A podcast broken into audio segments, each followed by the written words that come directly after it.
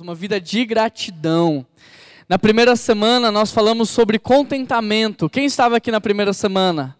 E nós descobrimos que contentamento não é ter tudo a ponto de não sentir falta de nada, mas é justamente você não ter tudo e ainda assim não ter falta. Porque se Jesus é o meu pastor, então aquilo que eu não tenho é porque eu não preciso.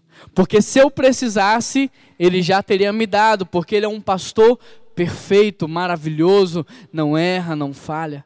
Na primeira semana nós aprendemos que contentamento é eu aprender a desfrutar daquilo que Deus já me deu, da minha família, dos meus filhos, da casa que eu tenho, dos recursos que eu tenho, porque às vezes estamos tão focados no futuro, estamos tão focados naquilo que não temos, que não conseguimos desfrutar daquilo que nós já temos. E nós aprendemos que Jesus é o único que pode preencher esse vazio que há dentro de nós. Que Jesus é o único que pode acabar com as nossas carências, com as nossas cobiças. E que foi exatamente isso que ele fez com a mulher samaritana. Ele disse: Olha, você só teve cinco maridos até hoje porque você está buscando satisfação em poços, mas eu sou a verdadeira fonte, e aquele que beber dessa água jamais terá sede outra vez. Jesus pode preencher o vazio que há dentro do seu coração.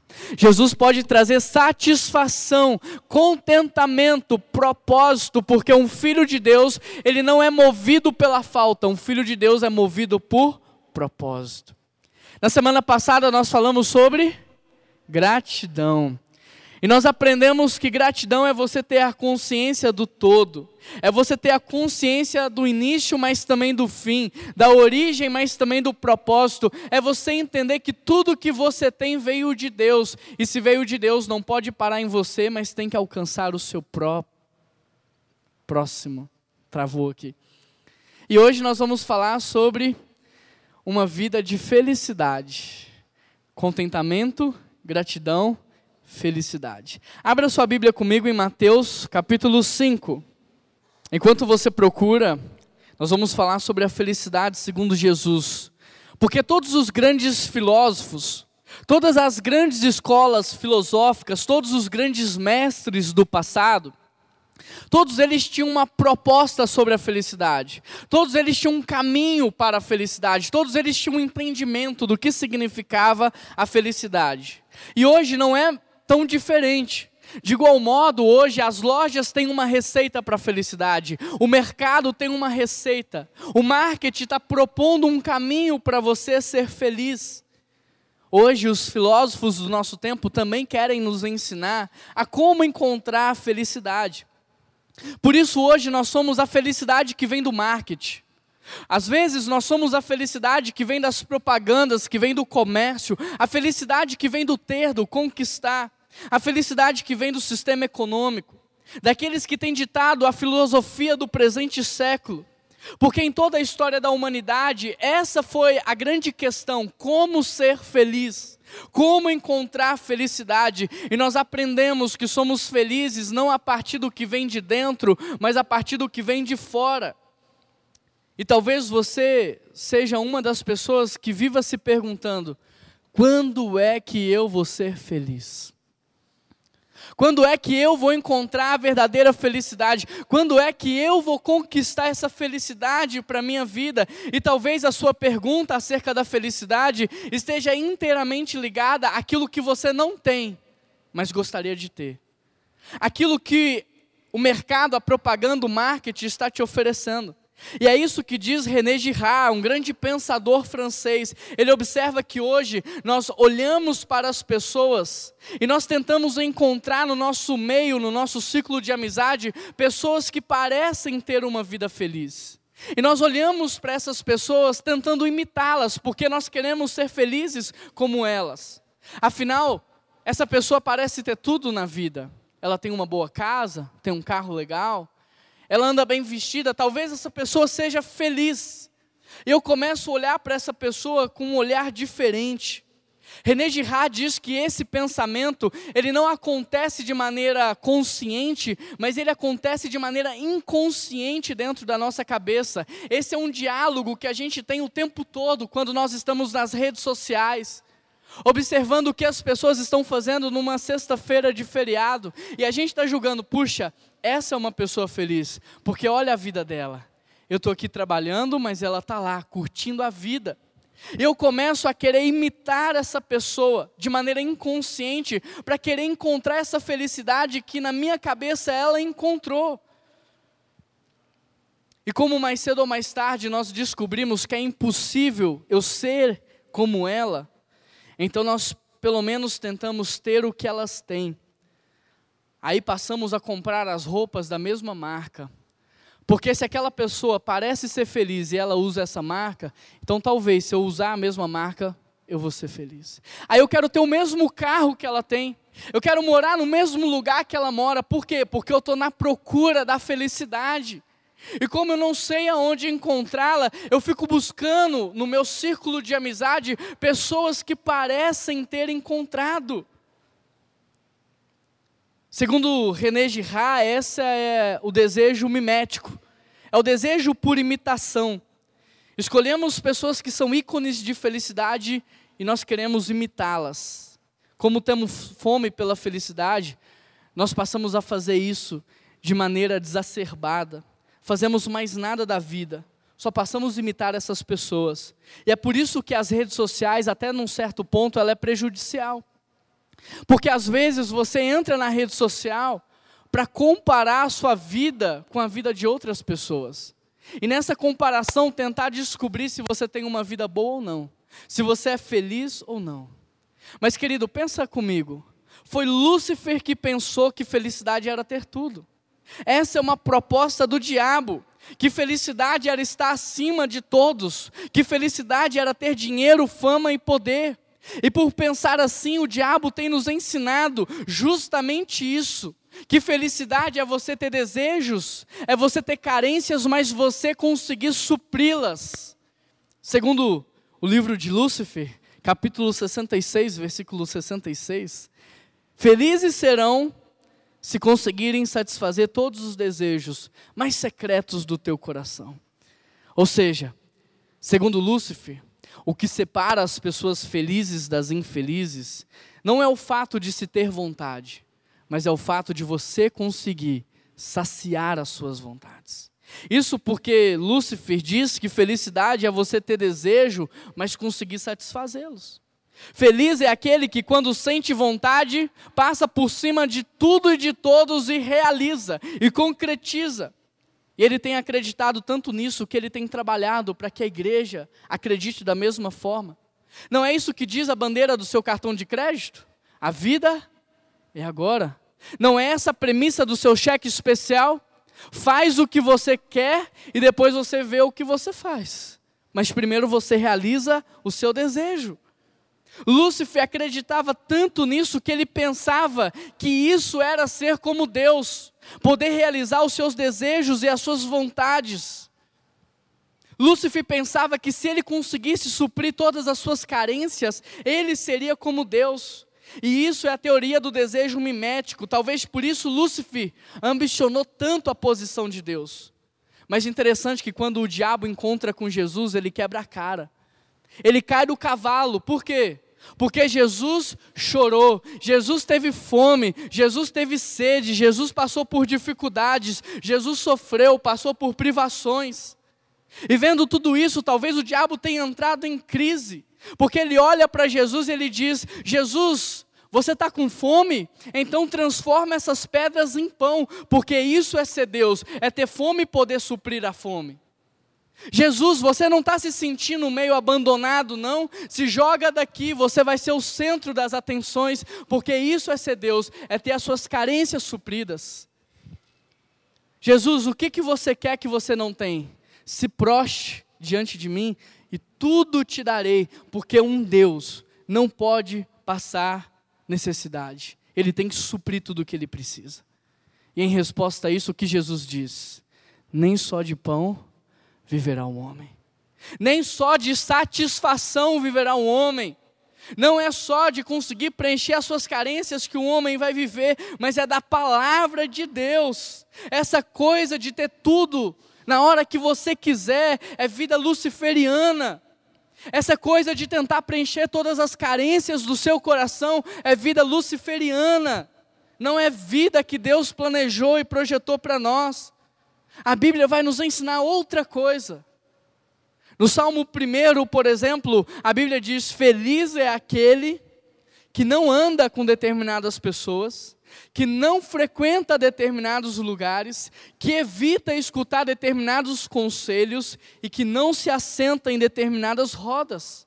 O que a Bíblia está dizendo é que feliz não é aquele que vive somando, mas que feliz é aquele que vive subtraindo.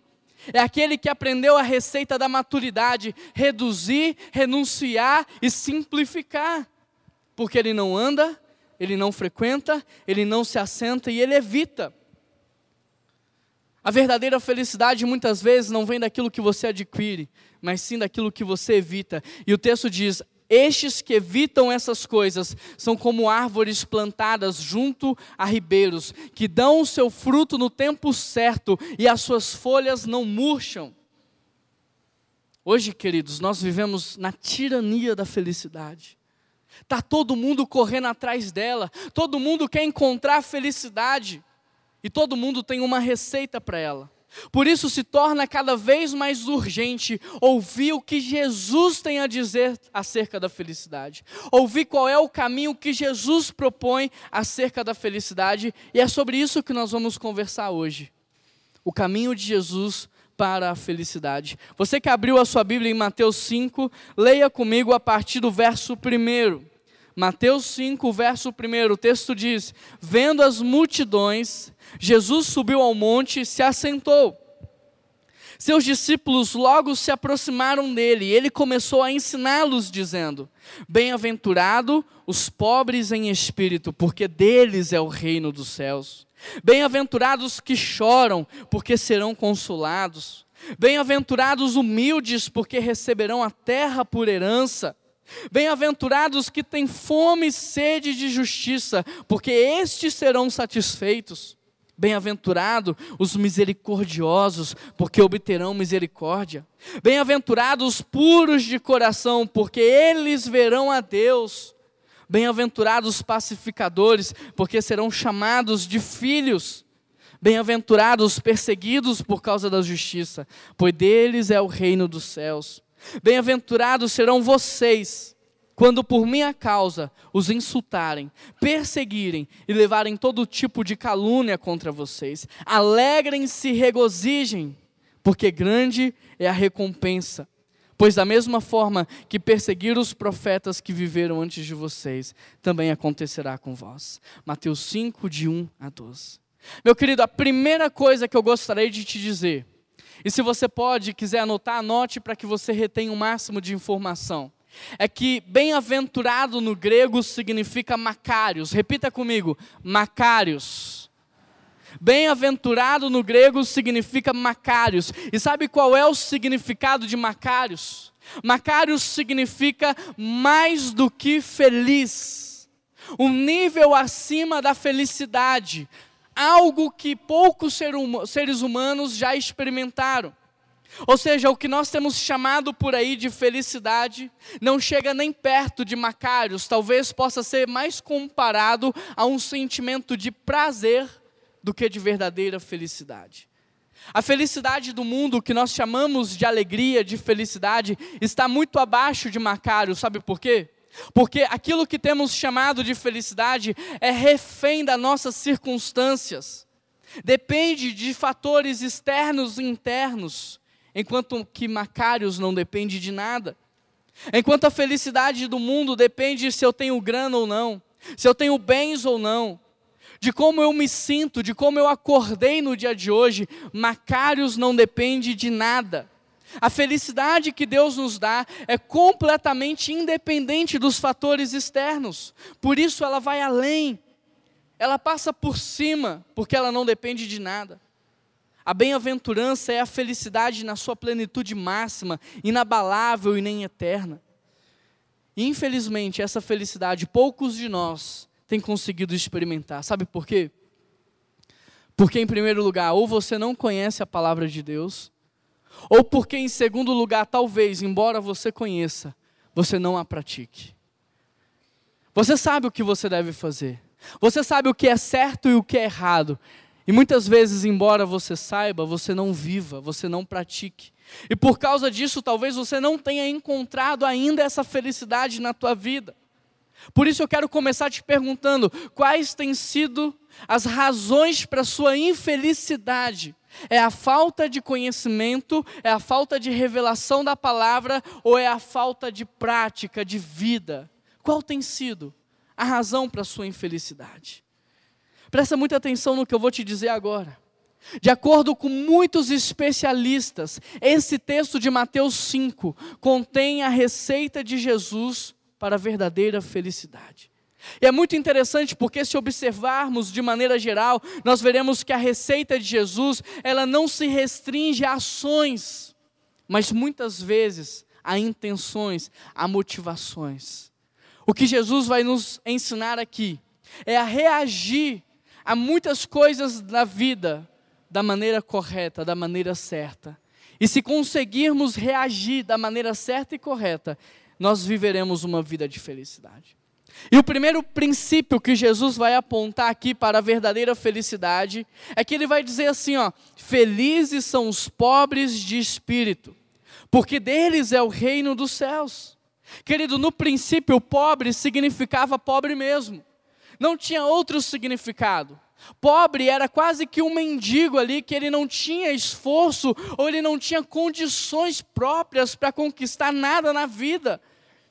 Só que gradualmente esses pobres que não tinham nada começaram a desenvolver uma espécie de pobreza espiritual. Ou seja, porque eles não tinham condições, por mérito próprio, de conquistar nada, eles passaram a clamar e a depender de Deus. E é essa característica que nós temos que observar hoje. Quando o texto diz sobre pobreza espiritual, o que ela está dizendo é sobre dependência de Deus. É você se reconhecer como alguém que por mérito próprio não pode conquistar nada. É que alguém que se Deus não soprar o espírito não levanta da cama. Como alguém que se Deus tirar os talentos e os dons não avança na vida. E porque você entende isso, você começa a desenvolver dependência de Deus. Você se prostra no seu banheiro, talvez quando você vai tomar banho, às seis da manhã, e você fala assim: Pai, eu sei que eu só estou aqui hoje porque o Senhor me levantou.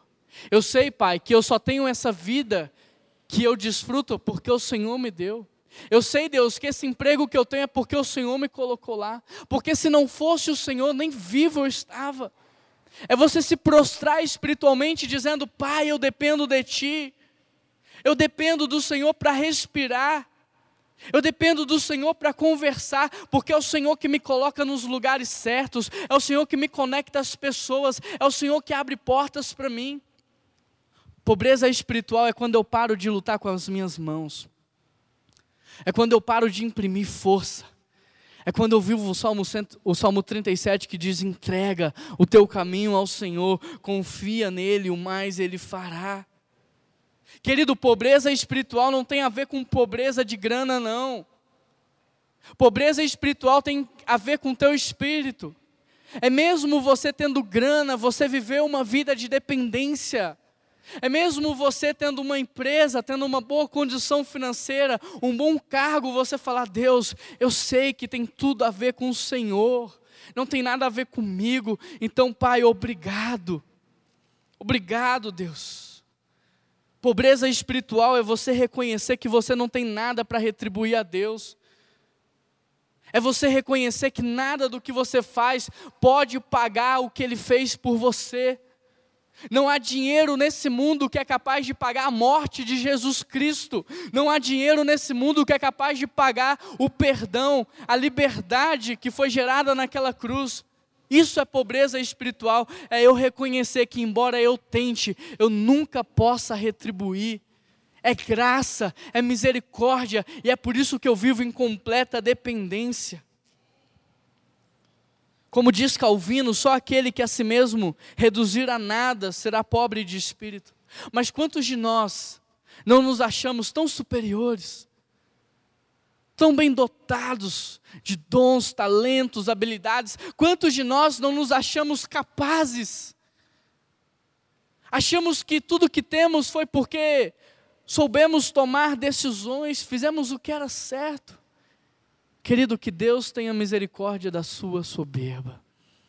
Que Deus tenha misericórdia da sua arrogância. Porque Ezequiel 28 diz que o orgulho precede a queda. Se você continuar vivendo com orgulho e arrogância, o seu fim vai ser trágico. Porque é a graça e a misericórdia de Deus que te acorda todos os dias. É Ele que tem feito tudo na tua vida, por isso comece a se prostrar diante dele, dizendo: Deus, obrigado. Que o Senhor continue a me ajudar, porque eu dependo de Ti. Nosso, nosso caminho é ao lado do publicano que fica do lado de Jesus, dizendo: Pai, tem misericórdia de mim. Deus tem misericórdia de mim. Querido, todas as vezes que você entrar nesse lugar cheio, ou pensando que você está cheio, você vai sair da mesma forma. Todas as vezes que você entrar aqui pensando que você não precisa, que a sua vida já é boa demais, que você já é santo demais, você vai sair daqui da mesma forma como você entrou. Mas todas as vezes que você entrar aqui vazio, clamando pela presença de Deus e pelo agir dele na tua vida, você vai sair daqui transbordando. Amém? Por isso, pobreza espiritual é completa dependência de Deus. Olha o que a Bíblia diz: Felizes são os pobres de espírito, porque deles é o reino dos céus. Felizes são aqueles que dependem de mim, porque receberão mais do que podem imaginar. Quando você luta com as suas mãos, o resultado é um. Mas quando você depende de Deus, o resultado é completamente diferente. Glória a Deus, igreja. Amém. Deus é bom. Segundo princípio para a felicidade é: felizes são os que choram, porque eles serão consolados. Eu fiquei me perguntando que tipo de choro é esse que produz felicidade? Porque a gente associou o choro à tristeza. Que tipo de choro é esse, querido? Esse é o choro do quebrantamento. Porque uma vez que você reconhece quem você é e quem Deus é, não há outra alternativa a não ser chorar. Deus me perdoa pela minha arrogância, Deus me perdoe pela minha soberba espiritual, me perdoe por me achar maior e melhor do que os meus irmãos. Eu estou arrependido. Esse é o choro do cair das máscaras. Eu não vou mais viver uma vida de mentira, eu não vou enganar mais ninguém. Eu não vou chegar no domingo na igreja tentando mostrar uma espiritualidade que eu não vivo. Eu vou ser eu mesmo, e se eu não estiver bem, é isso que as pessoas vão ver. Se eu estiver em pecado, é isso que as pessoas vão ver. Eu vou viver uma vida de verdade. Esse é o choro do constrangimento. Deus, muito obrigado, porque mesmo eu vivendo uma vida de mentira, o Senhor continuou me amando e o seu amor não diminuiu nem uma gota sequer. É esse o choro que produz felicidade, porque a Bíblia está dizendo: quem chora dessa maneira vai ser consolado, quem chora dessa maneira vai alcançar misericórdia. Mas quantos de nós, quantos de nós, nos dias de hoje, temos chorado pelo pecado? Quantos de nós temos sentido pelo menos arrependimento? Querido, a Bíblia diz que o pecado tem poder para petrificar o nosso coração. O pecado começa a nos tornar insensíveis ao mover de Deus, insensíveis à ação de Deus. E está todo mundo sentindo e eu não estou sentindo nada. Está todo mundo vendo e eu não estou vendo nada. Está todo mundo recebendo e eu não estou recebendo nada. Querido, a palavra do Senhor diz que as mãos dele não estão atadas para que ele não te socorra, que os olhos do Senhor não estão fechados para que ele não te veja, mas que o teu pecado faz separação entre você e ele. Precisamos voltar ao arrependimento. Não há avivamento sem arrependimento, não há transformação, não há mudança de vida sem arrependimento. Jesus chorou pelo pecado do povo. A nossa posição deveria ser de choro pela condição espiritual que nós, a nossa família, a nossa igreja tem vivido. Felizes são os que vivem de maneira quebrantada, porque eles serão consolados. Terceiro princípio para a felicidade, a Bíblia diz: felizes são os. O que é está escrito na sua Bíblia aí? Os mansos, em outras versões, os contritos. Felizes são os mansos, porque eles herdarão a terra. Olha que paradoxo incrível, porque o texto está dizendo que os mansos herdarão a terra. E a gente pensa diferente. A gente pensa que são os agressivos, aqueles que vão para cima, aqueles que partem para a briga, esses vão herdar a terra, esses vão conquistar a terra. Mas a Bíblia está dizendo: não, são os mansos, porque não vai ser na força do braço, não vai ser na sua inteligência, vai ser na graça e na misericórdia de Deus. Em outras palavras, ser manso é você aprender a não se impor sobre os outros. E quantos de nós, no início de uma conversa, já queremos nos impor? Eu sou o doutor Fulano de Tal. Eu sou mestre, eu sou pastor, eu sou missionário, eu sou, eu sou. E às vezes você está se impondo, você está tentando conquistar pelos seus méritos. Aí você começa a falar de si, fala o tempo todo só de você, você está se impondo, você está empurrando algo para cima das pessoas. Ser manso é você confiar em Deus, e isso vai contra a lógica do sistema, que diz que você tem que se exibir, que você tem que saber falar, que você tem que contar a sua história. Vai na contramão da nossa cultura. Ser manso é você aprender a ter autocontrole. Tem muita gente que estoura por nada, agride por nada, o sangue sobe, pronto, a pessoa perde o controle. Querido, Deixa o Espírito Santo de Deus te controlar. Quem me conhece, muitas pessoas me conhecem aqui de muitos anos, sabe o quanto eu era explosivo, agressivo. Quando Jesus entrou na minha vida, houve uma transformação de caráter, de personalidade. Não fique pensando que você nasceu assim, que você vai morrer assim, porque o que você tem de pecado não é maior do que o sangue de Cristo.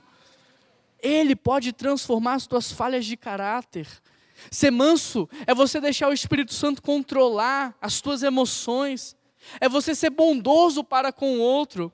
Nós já olhamos para os outros na perspectiva da maldade, nós já olhamos tentando encontrar defeitos. Seja bondoso no seu olhar, gracioso no teu olhar.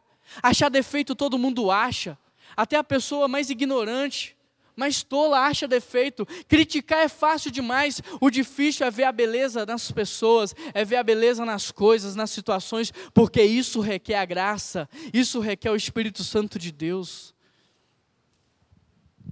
Seja paciente, longânimo, longo ânimo, tardio em irá, seja gentil.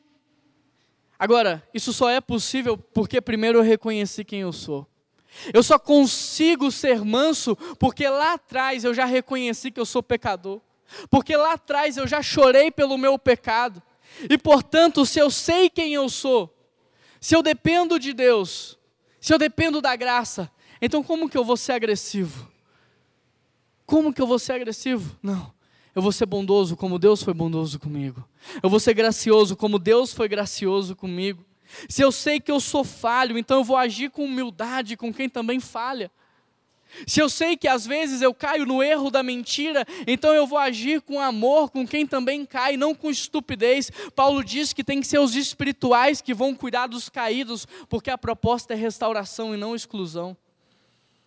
Dr. Lloyd Jones resume isso dizendo: a mansidão é, em essência, saber exatamente quem você é e traduzir essa consciência em uma atitude de bondade.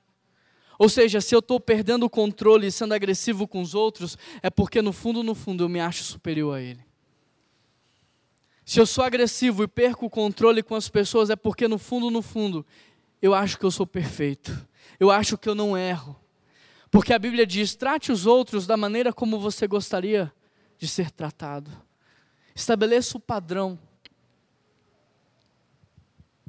O quarto princípio para a felicidade é Felizes são os que têm sede e fome de justiça, porque estes serão saciados.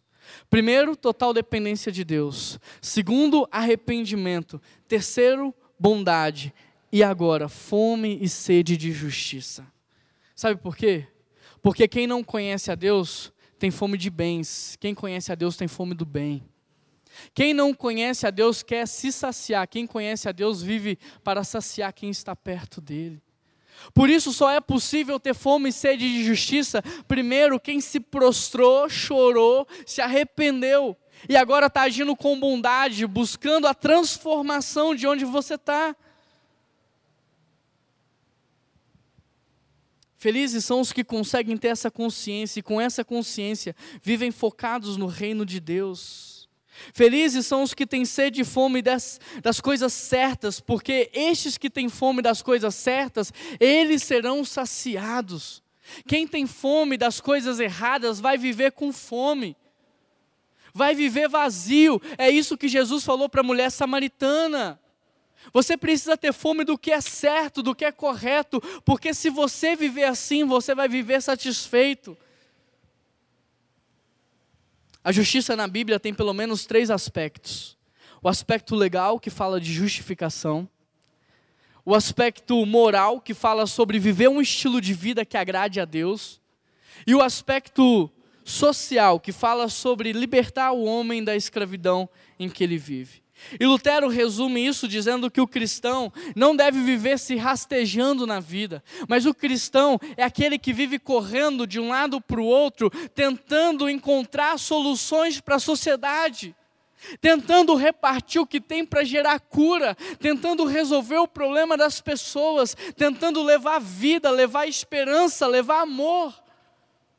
Essa semana na nossa célula, Teve uma moça que foi lá, acho que pela primeira vez, com três crianças, sozinha. E no final ela compartilhou com a Juliana, dizendo: Olha, vocês não têm ideia do quanto eu precisava disso.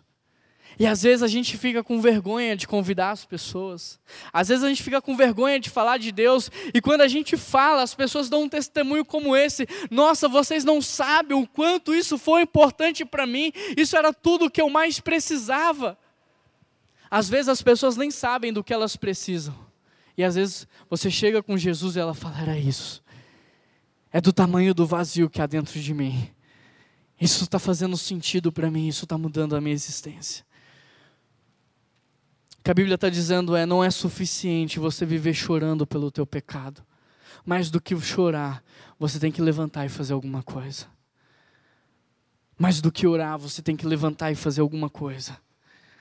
O quinto princípio para a felicidade. Felizes são os misericordiosos, porque eles alcançarão misericórdia. Mais cedo na classe de integração nós falamos que tudo que a gente planta, a gente colhe. E o texto está dizendo: felizes são os misericordiosos, porque eles receberão misericórdia.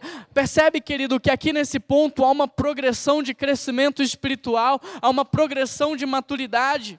A misericórdia só vem em quinto lugar, porque só será misericordioso aquele que primeiro entender que é pobre de espírito, que depende de Deus e que depende tanto que é capaz de chorar e agora já consolado pelo Espírito Santo consegue agir com mansidão, com bondade, lutar por justiça, viver uma vida de misericórdia. Nada nos impulsiona mais a ser bondoso com os outros do que saber que Deus foi bondoso conosco. Nada nos impulsiona mais a ajudar o nosso próximo do que saber que Deus tem nos ajudado diariamente. Nada nos impulsiona mais a ser misericordioso com os outros do que saber do quanto que Deus é misericordioso com nós.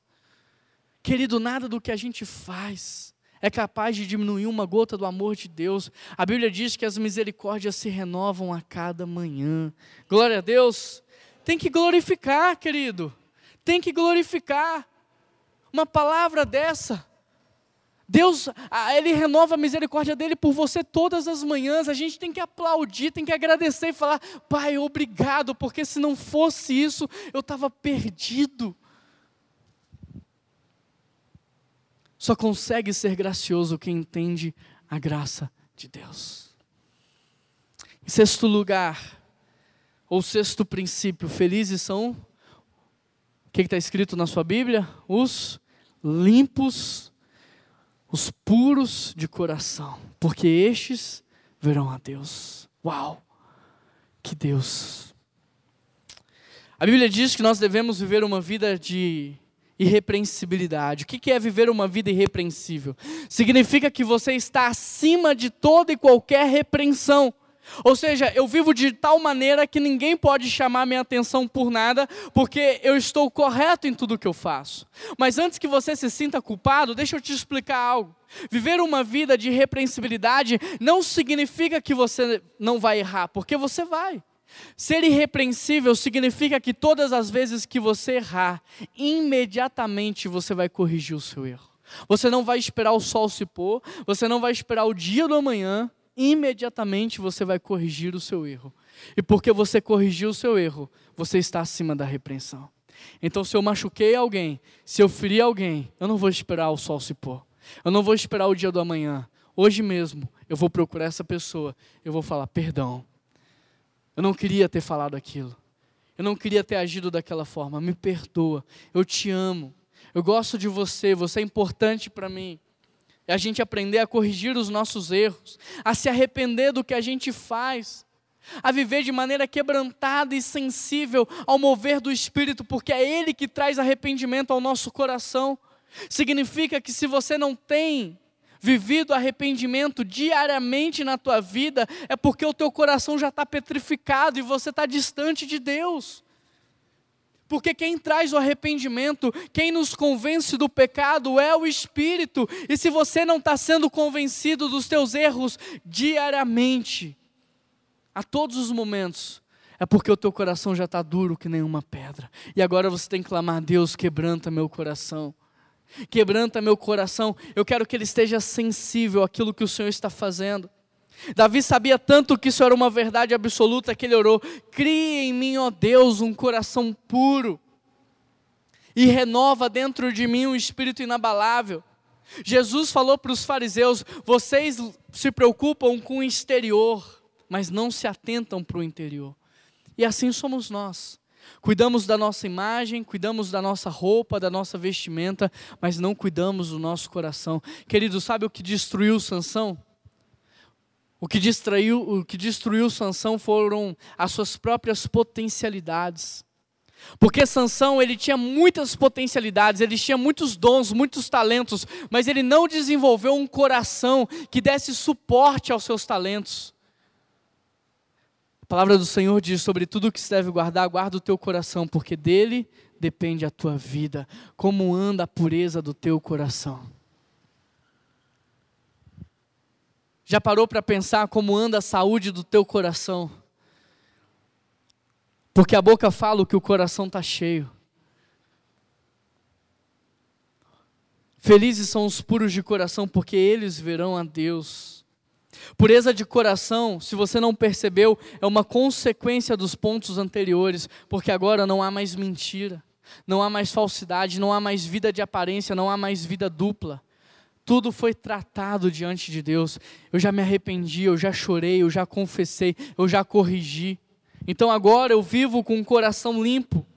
O sétimo princípio para a felicidade é: felizes são os pacificadores, porque estes serão chamados filhos de Deus. É lindo ver a transição de limpos de coração para pacificadores, sabe por quê? Porque a maior causa das brigas no nosso meio é consequência de um coração em crise, de um coração em guerra. Um coração em guerra leva guerra por onde passa. Um coração em crise leva crise por onde passa. Um coração que não está em paz, gera confusão por onde passa, mas um coração puro, um coração limpo, um coração quebrantado, por onde passa, vai gerando transformação, vai pacificando as relações, vai abençoando o nome de Cristo, vai trazendo alegria, vai trazendo contentamento. É lindo ver essa transição, porque coração limpo e puro geram ambientes de paz. Um crente que sabe quem de fato é, que chora pelo seu pecado, que age com bondade, mansidão, que tem sede de justiça, tem um coração puro. E ele não fará outra coisa na vida a não ser levar paz por onde passa. Querido, quem quebra relações é o diabo, Deus só restaura. Quem tem usado a tua vida? A quem você realmente tem servido? Pensa na tua casa. Você é aquele que fomenta as confusões ou você é aquele que pacifica as relações? Você é aquele que gosta de ver o circo pegar fogo ou você é aquele que apazigua? Você é aquele que leva guerra por onde passa ou você é aquele que leva paz? Quem é que está dentro de você? Seu coração está transbordando do quê? Porque talvez não tenha outra saída para nós nessa manhã do que colocar o rosto em terra e o joelho no chão e falar: Deus me perdoa, porque às vezes eu estou tão perto, mas ao mesmo tempo tão longe. Porque às vezes eu estou aqui todos os domingos, mas estou vivendo lá fora uma vida completamente diferente. Querido, a paz não foi paga de qualquer forma, ela foi paga com alto preço, com o sangue de Jesus Cristo. Não pense você que vai ser fácil promover a paz. Nós vamos ter que pagar um alto preço para manter a paz, mas vale a pena. A Bíblia está dizendo: felizes serão os pacificadores, vale a pena. Oitavo princípio é: felizes são os perseguidos por causa da justiça, porque deles é o reino de Deus. Presta atenção nessa chave que eu vou liberar sobre a sua vida. Luz acesa atrai. Luz acesa atrai insetos. A árvore frutífera toma pedrada. Cristão que vive o evangelho é perseguido, não é uma opção, é natural. E isso cabe uma reflexão. Se você não está sendo perseguido no seu ambiente de trabalho, se você não está sendo perseguido por onde você passa, há algo de errado com a vida que você está levando. Porque, da mesma forma que uma luz acesa atrai insetos, uma árvore frutífera toma pedrada, um cristão de verdade é perseguido. Mas há uma outra reflexão que nós devemos fazer se vai ser natural a perseguição, como é que Jesus espera que nós vamos reagir a essa perseguição? Como é que você acha que Jesus deseja, sonha que você reaja à perseguição? Porque tem muitas pessoas que descem do salto, se igualam ao padrão moral do perseguidor, xingam como são xingados, pegam a pedra e retribuem com a pedrada, mas será que era isso que Jesus esperava de nós? Não, ele está dizendo: felizes são os perseguidos pelo meu nome. Como é que Jesus esperava? Querido, até o padrão da natureza pode nos ensinar, sabe por quê? Porque a luz ela se apaga quando chega inseto nela? Não, ela permanece acesa, liberando sobre eles o calor que eles precisam. A árvore devolve a pedrada com pedrada? Não, ela entrega o fruto. Como é que você acha que você deve reagir à perseguição. Continuar liberando sobre as pessoas o melhor que há dentro de você, e o melhor é Jesus. Caminhando a segunda milha, dando outro rosto, outra face, amando, sem esperar receber nada em troca. Você deve se alegrar quando você for perseguido, porque a Bíblia diz: grande será a recompensa. Aleluia! Glória a Deus! Vocês estão vivos aí? Tá tudo bem? Grande será a recompensa. Querido, por causa de Cristo nós podemos até perder tudo nessa vida, mas nós herdaremos o reino lá no céu. A recompensa será grande, é isso que o texto está dizendo. Quero chamar a banda aqui na frente, nós já estamos encerrando. Presta atenção no que eu vou te dizer agora, isso é muito importante. Eu vou fechar a nossa linha de raciocínio. Vou esperar o pessoal subir para a gente não se perder na distração.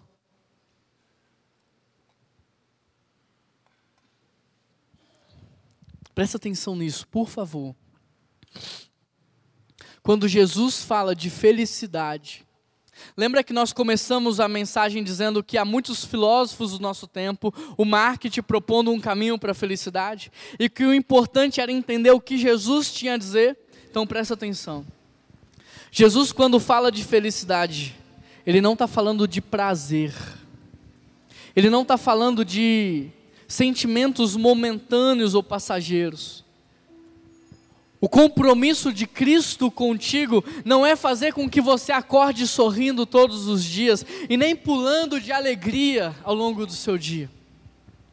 O compromisso de Cristo contigo não é que você não vá passar por lutas e tribulações, não é que você deixe de chorar. O compromisso de Cristo contigo é que você viva de maneira plena, que você viva movido por um propósito, que a tua existência na terra tenha um significado. O compromisso de Cristo conosco é nos satisfazer e nos fazer viver de maneira completa. Como alguém que não tem que lidar todos os dias com as suas carências, com as suas cobiças Sabe quem é que tem compromisso com o seu prazer nessa vida? Sabe quem é que tem compromisso com o seu prazer? Eu vou ser muito honesto e franco com você: é o vendedor de drogas. É o traficante, ele tem compromisso com o seu prazer. É o dono do bar, é o dono do prostíbulo, é eles que trabalham para que você tenha prazeres momentâneos. Porque um cara que morreu de overdose, ele morreu como? Morreu com prazer. Ele tomou um barato, ele anunciou e ele morreu. Morreu com prazer. Mas nunca foi uma pessoa completa. Nunca teve significado e nunca foi movido por um propósito.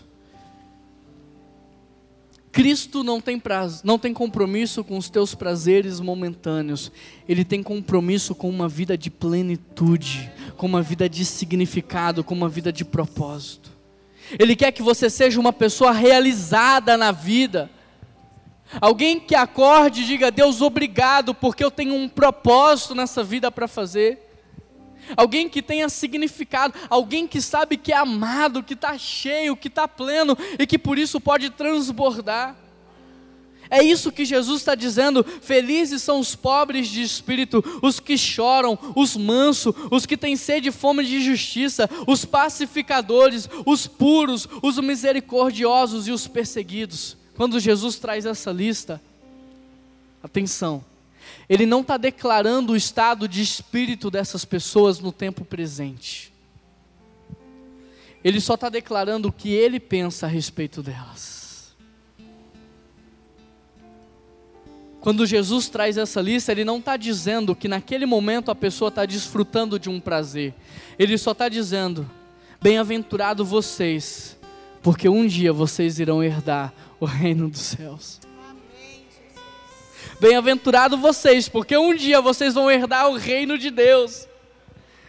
O que Jesus está dizendo é: para mim, vocês são mais do que felizes para mim, vocês são mais do que realizados, porque enquanto alguns nessa vida só têm deslumbres de prazeres momentâneos, um dia vocês vão conhecer a verdadeira felicidade e desfrutar de todos os prazeres existentes, inimagináveis. Um dia vocês vão entender o que eu estou falando, vocês vão saber que o céu não é nada disso que a televisão prega, mas é um lugar perfeito e maravilhoso que eu sonhei e planejei para os meus filhos.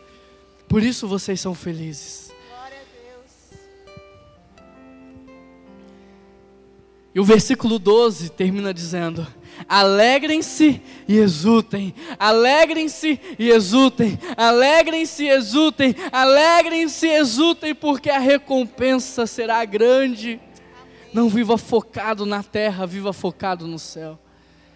Não fique olhando para os prazeres momentâneos da vida, olha para o que Jesus está preparando para você. E ele disse assim: Olha, eu estou indo, mas quando estiver pronto, eu vou voltar para buscar a minha igreja. Eu vou buscar a minha família, eu vou buscar a minha noiva. Querido, nesse exato momento, Ele está preparando o melhor lugar para mim, para você.